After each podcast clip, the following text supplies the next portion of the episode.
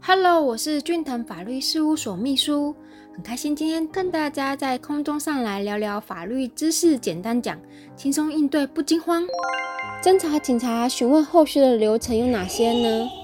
一所涉及的法条，根据刑事诉讼法第四十一条的规定，有说到讯问被告、自诉人、证人、鉴定人及同意，应当场制作笔录，记载下列的事项：一、对于受讯人之讯问及其陈述。二、证人、鉴定人或同意，如未拒绝者，其事由。三、讯问之年月日及处所。前项笔录应向受讯问人朗读或令其阅览，询以记载有无错误。受讯人为被告者，在场之辩护人得受讯问人及在场辩护人请求将记载增删变更者，应将其陈述附记于笔录。但附记辩护人之陈述应使被告人明了后为之。笔录应受命讯问人紧接其记载之末行签名、盖章或印指印，但受讯人拒绝时，应负其理由。然后还有刑事诉讼法第九十三条的规定，被告或犯罪嫌疑人。刑事诉讼法第九十三条的规定，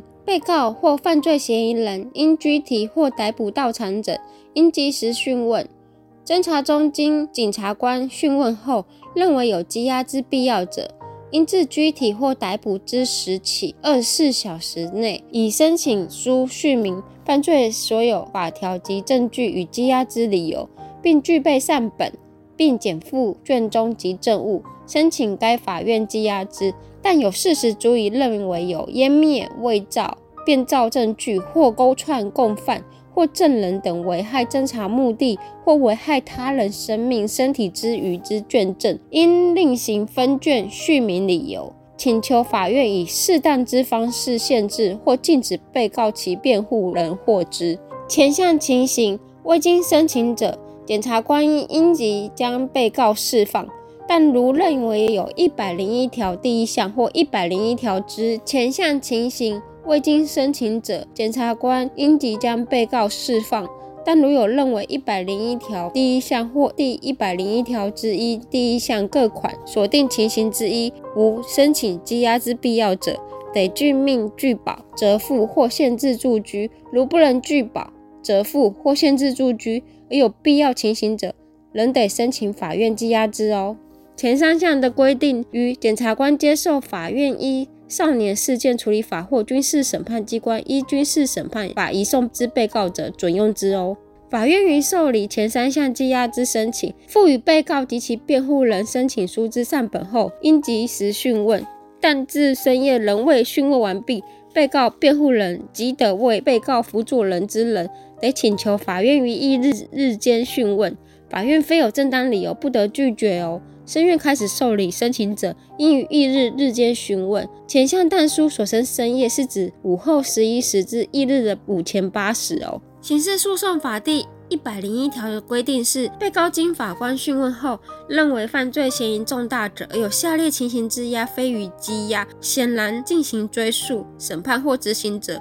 得羁押之哦。第一个，有逃亡或事实足以认为有逃亡之余者；二，有事实足认为有湮灭、伪造。变造证据或勾串共犯或证人之余，三所犯为死刑、无期徒刑或本庭最轻为五年以上之有期徒刑之罪，有相当的理由认为有逃亡、湮灭、伪造、变造证据或勾串共犯或证人之余者，法官为前项之讯问者，检察官得到场陈述申请。羁押之理由及提出必要之证据，但第九十三条第二项但书之情形，检察官应到场叙明理由，并指明限制或禁止之范围。第一项各款所依据之事实、各项理由之具体内容及有关证据，应告知被告及其辩护人，得记载于笔录。但因第九十三条第二项规定但书，经法院禁止被告及其辩护人获知之卷证。不得作为羁押审判之依据。被告辩护人得于第一项讯问前，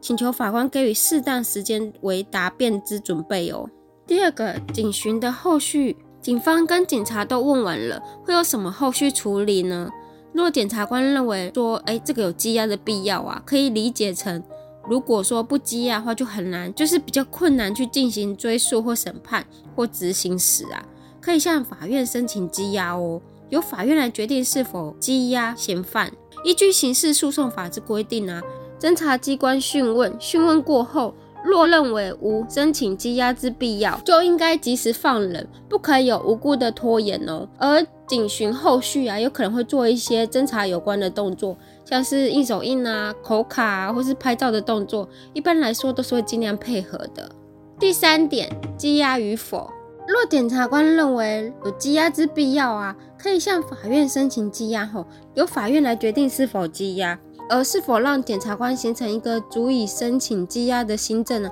构成羁押理由，通常是与笔录有很大的关联性。吼，虽然行使缄默权是被告的权利，但是如果都拒绝陈述或是简短的回答，不知道、不清楚。去问某某某等语，极有可能让检察官认为说此案情难以发现真实，极有可能图外生枝而向法院申请羁押哦。第四点，律师可以协助些什么呢？从上面啊这几点我们来看啊，警察局做完笔录之后，可能制作一些像是指纹印啊、口卡啊、拍照等动作。若涉及重大犯罪啊，接下来可能去地检组啊、现场啊，或是一些相关的地方。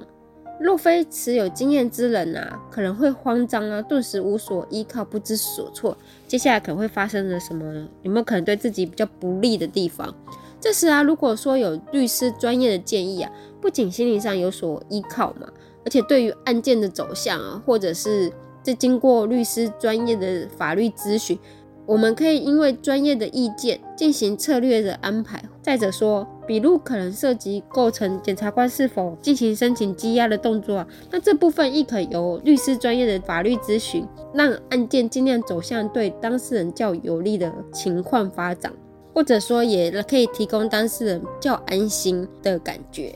非常感谢您的收听，以上出处为俊腾法律事务所江小俊律师版权所有，服务专线。零三四六一零一七一，